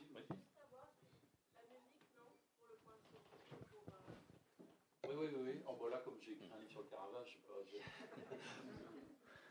la musique, c'est encore plus compliqué pour moi parce que je ne sais pas jouer du piano, je déchiffre pas la musique. J'en écoute tout le temps, bien sûr. Ah oui, pardon, pardon, oui, pardon. Je serais, incapable. À, une époque, j'ai rêvé d'écrire un livre sur Schoenberg, mais euh, je me suis dit bon Dieu, là, euh, il va falloir y aller là. Et euh, comme je déchiffre pas la musique, vous voyez un peu euh, déjà le handicap. Alors vous me direz oui, mais bon, personne ne sait ce qui se passe dans, sur un sur un sur un dans la peinture, si on ne sait pas peindre soi-même. Mais quand même, j'ai l'impression qu'on... Pardonnez-moi, je vais reparler un peu du Caravage. C'est ma passion, en fait, vous avez remarqué. Euh, je sais pas, jusqu'aux impressionnistes à peu près, hein, j'ai pas la date exacte, mais on, broyait ses pigments soi-même, si je puis dire. Euh, maintenant, moi j'ai des amis peintres et je suis en train d'écrire une monographie sur un peintre vivant, vous voyez comme on dit. Et euh, je suis allé dans son atelier et il a des tubes, quoi. Me dirait, je suis en train de découvrir la lune, moi. Mais, non, mais le Caravage a, été obligé, tout comme Rembrandt, et c'est ça. Moi j'ai cherché j'ai cherché désespérément des livres dans les archives, partout, euh, à savoir comment le Caravage faisait lui-même.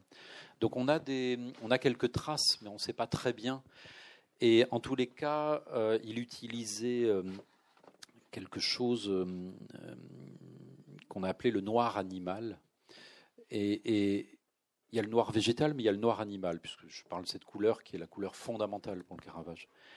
Et j'ai cru comprendre, je me suis adressé à des peintres aussi qui m'ont confirmé ça, que, euh, cette espèce de colle, cet enduit, si je puis dire, se faisait avec euh, à la fois des graisses animales, mais aussi des ossements.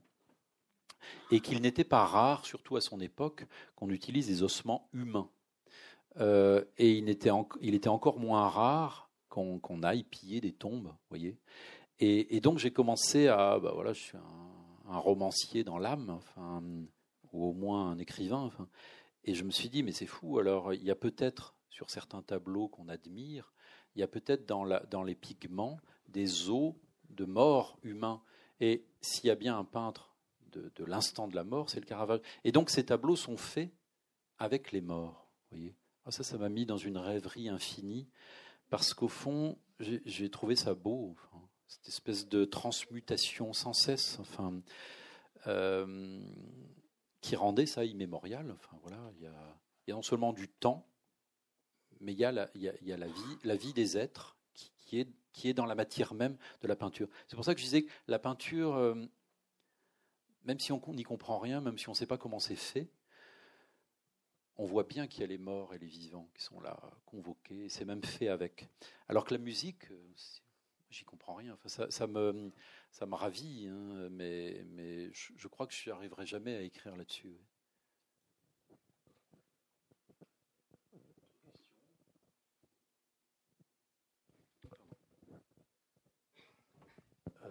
Dire que sur, sur, la musique, moi, je, je, me suis posé la question, parce qu'il est aussi contemporain de Monteverdi, mais qui est à Venise.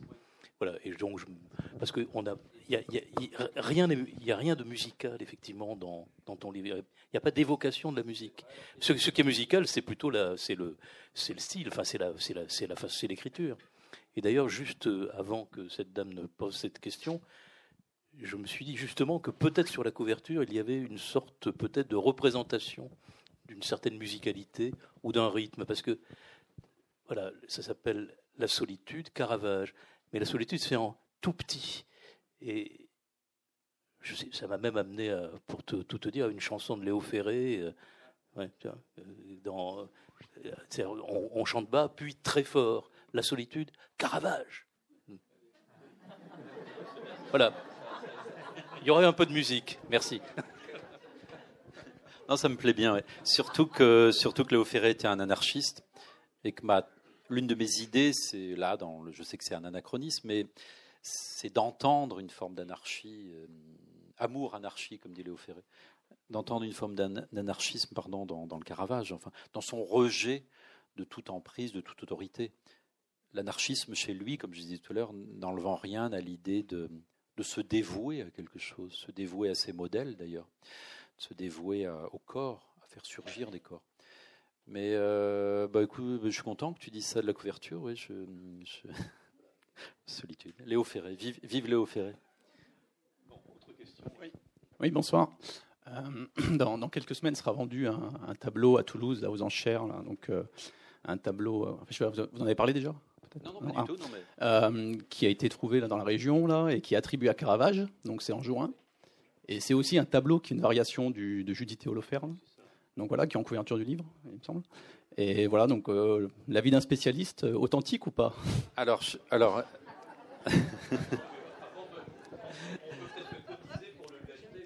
150 millions, hein, je vous dis ça comme ça. Moi, je suis preneur, hein, mais si vous, si vous cotisez, je suis d'accord. Merci, hein, grand merci. Euh, alors, je suis content que vous en parliez parce que, alors, spécialiste, vous voulez rire ou quoi? C'était de l'humour, je suppose. je suis content que vous en parliez parce que figurez-vous que je l'ai vu. Et j'ai eu cette chance. Il va venir à Toulouse bientôt. il sera, il sera rendu public pendant quelques jours parce que c'est comme ça que ça marche, hein, les, ventes. Et donc, euh, il a été montré un peu à New York, un petit peu à Londres. Il est à Paris en ce moment. Et j'ai eu cette chance. Alors, je suis assez content parce que le, publier des livres, parfois, ça vous donne euh, droit à faire des choses insensées. On vous donne des clés, finalement. Et là, un jour, je reçois un mail de, quelqu'un qui, dit, qui me dit Vous êtes peut-être au courant qu'il y a ce tableau, vous qui êtes fanatique de Judith, il y a un autre tableau, Judith. Eh bien, euh, voilà c'est une dame qui me disait ben, je, travaille pour euh, Éric Turquin, donc le cabinet Turquin, qui possède ce tableau. Et, euh, cette dame me dit Éric Turquin euh, met à votre disposition, si vous voulez, un soir, le tableau. C'est dans une petite pièce, ce sera une, ce sera une visite privée, c'est chez lui. Vous pouvez amener 10 personnes, parce que la pièce est petite. Donc j'étais sidéré. C'est ce que Stendhal appelle le privilège. Alors je me suis dit waouh, mon Dieu, privilège. Et donc j'ai vu ce tableau. et moi, j'avais lu, comme vous, sans doute, dans la presse, pas mal d'articles. J'avais vu des reproductions et je me disais, c'est quoi ce truc moche? Euh, Bon, évidemment, je suis très fidèle à une Judith qui est pour moi l'unique, vous savez. Et, donc, le fait qu'elle soit dédoublée, déjà, ça me plaît pas tellement. Et, je la trouve moins belle, évidemment. Bon, il y a la mauvaise foi de l'amoureux, mais, surtout ce tableau qui était reproduit je me disais, c'est pas un Caravage, non pas que je sois spécialiste, mais, comme tout amoureux, on, sait des choses. Enfin. Et, euh, en fait, figurez-vous que ce tableau était en fait une copie du Caravage, parce qu'il y en a deux. Et, et le, Caravage était dans les années où il s'était exilé, où il était plus à Rome, mais il était à Naples, puis enfin, après il est allé un peu partout, enfin, à Malte, en Sicile. Bon. Mais quand il était à, Naples, il était très entouré par des Français euh, qui vont devenir des Caravagesques mineur, mais bon. Et il y avait notamment un type dont le nom m'échappe, donc je suis très embêté, mais je le cite dans le livre, en passant. Et, euh, et ce, cet homme avait fait une copie de ce tableau perdu, qui est cité dans, dans, quelques archives. Donc, ce Judith et Holoferne qu'il aurait fait bien après la Judith et Holoferne dont, je vous parle depuis, une heure.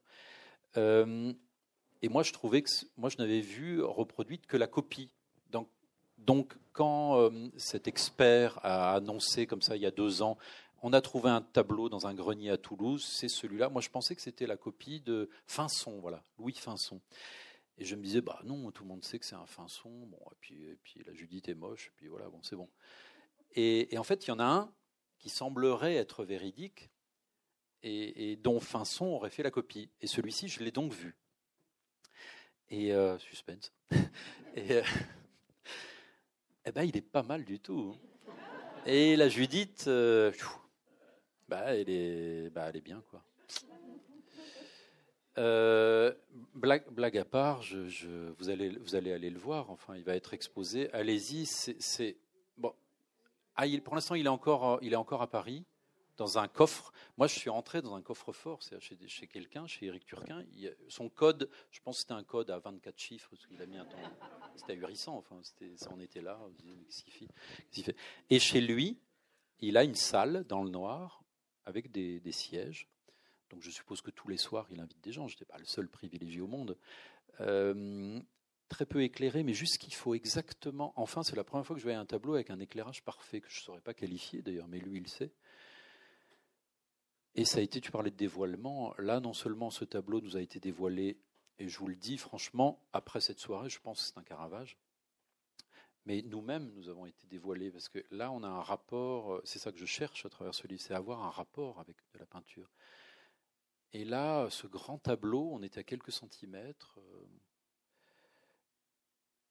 qui nous semblait lui-même nu, ce tableau, puisque c'est fou, mais ce sont des projections, évidemment. On se crée une histoire, mais j'avais vraiment la sensation que très peu de gens l'avaient vu. Ce tableau n'avait pas été vu. Il n'était pas usé, vous voyez, par. Euh, le problème, c'est quand on va voir un tableau, on a déjà vu des reproductions aussi, c'est pas un problème, mais on se dit, bon, voilà, on est là, très bien, ok, on croit le connaître parce qu'on l'avait vu dans un livre. Alors là, il n'y avait rien. Et donc on le découvrait, on voyait ces masses d'ombre. C'est un tableau très noir. Enfin, il se trouve que même la Judith, qui est donc en train également de trancher la tête d'Holoferne, ce général assyrien qui assiège, à la demande de Nabucodonosor, je pense, qui, qui, assiège la ville de Béthulie. il se trouve que ben, même, même la Judith est très très brune. Il n'y a que son visage qui est très blanc, une partie du drap. le cri d'Holoferne est tout aussi horrible. Ses mains sont prodigieuses, aussi belles que celles du, tableau qu'on connaît. Et euh, il y a un changement majeur. Donc, je vous disais, Judith a l'air de porter des habits de deuil, parce que vous savez que son mari, euh, c'est une veuve, en fait, son mari est mort. Et, euh, et la deuxième chose, c'est que la servante n'est pas placée tout en bas, avec le sac pour recueillir la tête du sacrifié, mais elle est, elle est entre le corps d'Holoferne et celui de Judith, et elle a une tête pas possible parce qu'elle a un goitre, figurez-vous. Donc elle, est, elle a quelque chose d'horrible qui pendouille là à la gorge, euh, qui, qui, fait penser au sort de la gorge de celui qui est en train de se la faire trancher. il y a deux gorges monstrueuses, l'une à vif et l'autre qui, qui, est pathologiquement, euh, qui déborde le genre humain. Et ses yeux, euh, c'est très beau, je me suis approché, les, yeux, les yeux de cette femme qui est donc atteinte d'une maladie dont j'ai oublié le, nom. Pardon? J'entends pas. Ah, sûrement, là vous avez raison. Je, vous remercie. Euh, elle a les yeux, euh, on, voit qu'elle qu'elle a une sorte de taie, enfin brillante, elle, elle, elle, voit plus très bien. Et pour ces détails-là, mais pas seulement, pour le, pour le modelé du visage de Judith, qui est quand même moins bien que celle-ci, mais bon, passons, elle est plus couverte aussi. Euh, pour, la, pour les draper, pour l'intensité évidemment, j'ai tendance à dire, mais encore une fois, je ne suis pas spécialiste, mais euh, Dieu m'en garde s'il existe, euh, j'ai tendance à dire que c'est un Caravage. Enfin, ça a l'air, mais vous allez, le voir, il sera, il sera là, je ne sais pas quand. Enfin, il est en vente le 21 juin, c'est ça, non? Non, le 27. Ben, lisez les journaux, vous allez guetter ça. Voilà, une semaine avant c'est une très belle expérience parce que là, euh, c'est historique, vous voyez. Euh, on a, on a, on voit un tableau euh, avant que peut-être il disparaisse, parce que imaginez, je sais pas, un prince au Qatar, enfin, qui décide, voilà. C'est pas sûr qu'un musée le prenne. Hein. Apparemment, d'après ce que j'ai entendu, Éric Turquin disait que l'État n'avait absolument pas préempté le tableau. Et donc le Louvre, manifestement, n'en veut pas, enfin, ou n'a pas réussi à payer assez. Donc l'expérience sera, très belle parce que ce sera une expérience de solitude vis-à-vis d'un tableau que peut-être on, ne reverra plus ou qui sera prêté peut-être dans 20 ans dans une expo, je ne sais pas. Et il y a ce côté euh, vulnérable de ce tableau aussi qui est là, tout neuf au fond. Le, Caravage est un peintre neuf, tu l'as dit, Roberto Longhi, première grande exposition, il y en a eu un petit peu avant, mais première grande exposition, 1951. Vous vous rendez compte? Avant, on lui a attribué tellement de tableaux, c'est ce que raconte très bien euh, Bernd Geoffroy, on lui a attribué tellement de tableaux aussi euh, dans une, par mauvais esprit, en fait, pour se venger de ce personnage qui était si génial, si arrogant, si irascible, surclassant la, la, la, la concurrence avec tellement d'arrogance on, lui a fait payer ça. Les premières biographies le concernant sont à charge. C'est du jamais vu. normalement, on écrit une biographie pour faire la louange de l'artiste. Là, c'est contre lui, à minuit. Et, euh, donc, la moindre le, moindre tableau un peu noirâtre avec des ivrognes au fond qui font n'importe quoi, on a dit oh, c'est Caravage. Et, euh, et, donc, effectivement, il est passé, il est devenu au fil du temps un peintre médiocre parce que bah, tous ces tableaux n'étaient pas terribles. Et il y avait 65 ou 70 chefs-d'œuvre noyés là-dedans, dans cette production colossale qui était fausse. Et donc c'est un cas, je ne dis pas que c'est unique, mais presque dans l'histoire de la peinture. Il, s'est agi de désattribuer pour enfin arriver, de, grâce à Roberto Longhi à d'autres, à, euh, un corpus qui fait que seulement depuis donc 70 ans, on connaît le Caravage. 70 ans, il est, il est plus jeune que Nicolas de Stahl. Vous voyez? Donc euh, c'est incroyable. Est-ce que je peux te poser une question corollaire qui est celle d'une autre intensité que celle que vont vivre ceux qui verront ce, tableau euh, que malheureusement nous ne pourrons pas t'offrir ce soir. Euh, on n'en connaît pas la valeur, d'ailleurs, pas encore. Euh, il y a, l'affaire de Palerme, et c'est une autre émotion, c'est ce tableau disparu, volé, et, qui, dont la place, dans la chapelle, je crois, San Lorenzo, provoque une émotion d'une intensité incroyable. Je sais peu de choses là-dessus, c'est une nativité qui a été dérobée, semble-t-il, par la mafia. Et bon ça c'est l'Italie, c'est à mourir de rire aussi, c'est que euh, l'un des, innombrables parrains euh, locaux qui, croupissait en prison, euh, a fini par vendre la mèche, comme on dit, et très récemment il a dit ah oui oui la nativité c'est nous qui l'avons piquée, mais je sais pas où elle est. Bonjour, moi j'avais une question par rapport à donc la fascination croisée qu'a le Caravage pour le Christ et Dionysos. Est-ce que vous pouvez reparler justement de de ça? Parce que vous avez bien parlé de la fascination qu'il a pour, euh, pour le Christ, semble-t-il, avec euh, votre recherche et puis euh, le fait que vous avez observé que tableau en tableau, en fait, la distance se raccourcissait entre lui et, et le Christ. Pour Dionysos, du coup Pour Dionysos, j'étais un peu court, oui, vous avez raison. C'est pour ça. c'est moins lumineux dans l'œuvre du Caravage c'est plus lié à, sa biographie, je dirais. Mais les premiers tableaux, vous savez, les, cinq ou six tableaux dont, je parlais euh, tout à l'heure, les demi-figures, vous voyez, euh, qu'il peignait comme ça en essayant de les vendre quelques sous dans la rue. Et un jour, le cardinal Del Monte en achète et, lui demande de continuer à les peindre. Donc des tableaux de ragazzi, de, jeunes gens, de jeunes, hommes, euh, sont presque toujours dévolus à un culte était son culte à lui, enfin, parce qu'on ne lui demandait pas, là, en l'occurrence. Ce n'était pas des commandes, qui est, un, qui est le culte euh, bachique. Enfin. Et, donc, euh, et donc, ils sont tous représentés, mais vous allez voir ça dans, dans, les livres. Enfin, alors, j'y passe beaucoup de, temps à les, à, les, à les décrire, ces tableaux-là, parce, qu'ils me plaisent par leur liberté.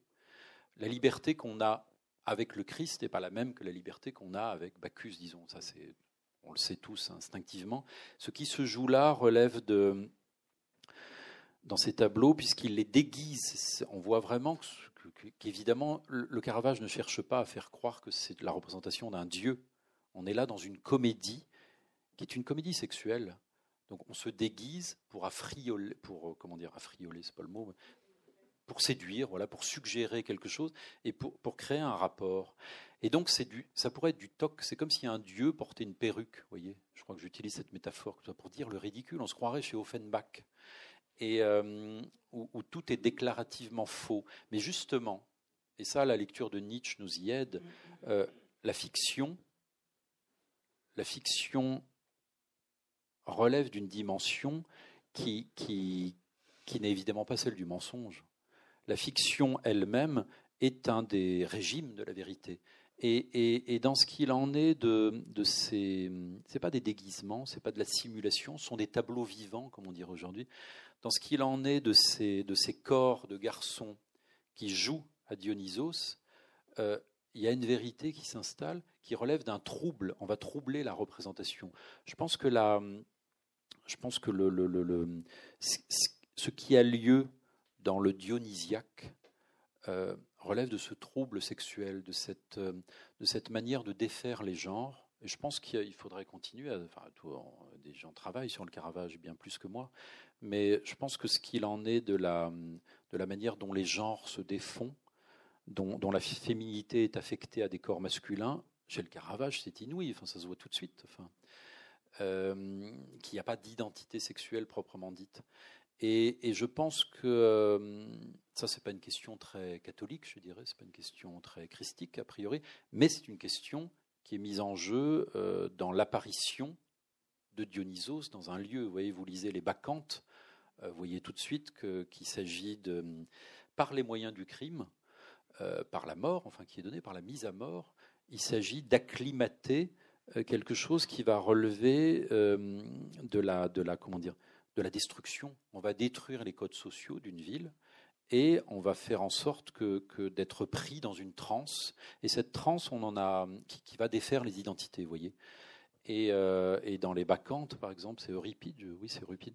Il y, a les femmes qui sont, qui sont soulevées par la transe dionysiaque et qui vont, euh, bah, qui vont aller bah, justement couper des têtes, là, celles de, en gros, euh, bah, des hommes, quoi. Et, notamment de celui qui régente euh, la ville, c'est à Panté, Panté voilà. Et, et, et, alors il y a de ça dans le Caravage, enfin, ces portraits-là qui ont l'air surjoués comme je sais pas, comme un, comme un, comme un petit prostitué se déguiserait au bordel. Enfin, vous voyez le genre. Enfin, on est dans le malsain là. Enfin, ça peut plaire, hein. mais, mais, mais en fait, ça parle d'autre chose, d'infiniment de, sérieux qui relève de l'infection dionysiaque, du débordement, de comment est-ce qu'on prend une cité, comment est-ce qu'on prend quelqu'un. Enfin, vous voyez l'emprise le, euh, de quelque chose de, qui relève du poison de la séduction? C'est ce que Nietzsche appelait une fiction. Voyez? Donc il y a, là y a, à la fin de sa vie, Nietzsche signe, euh, enfin il signe, c'est pas, je sais pas comment on dit, il dit euh, Dionysos contre le crucifié. Eh ben mon, mon idée c'était que il y a peut-être euh, un lieu qui est l'œuvre du Caravage où Dionysos n'est pas contre le crucifié. Il y a peut-être moyen de les penser, je dis pas dans un œcuménisme comme ça, béat, mais, mais, mais, mais, mais dans, un face-à-face qui, relèverait d'un dialogue, parce que je pense que c'est deux. Chez Nietzsche, il y a l'apollinien et le dionysiaque. Eh ben, chez, Bacchus, c'est un autre régime existentiel, c'est le. J'ai dit chez Bacchus Non, chez Caravage, c'est un autre régime existentiel, c'est le bachique et le christique débrouillez-vous avec ça. Comment est-ce qu'on fait ça? Ben, Lui, il le, fait, jusqu'à en mourir. Voilà, je ne peux pas en dire plus parce que parce que c'est pas pour vous dire allez lire mon livre, mais c'est euh, c'est plus précis quand c'est écrit. Ce sont des choses très très euh, qui demandent à être euh, vraiment regardées de près. Enfin, voilà. Pasolini, bien sûr aussi, c'est d'une autre manière. Il y a ça qui est en jeu.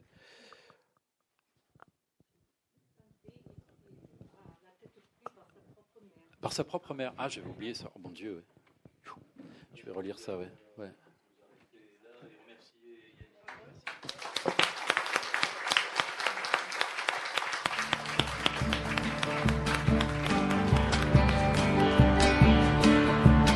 Le livre de Yannick Enel, La solitude Caravage, est publié aux éditions Fayard.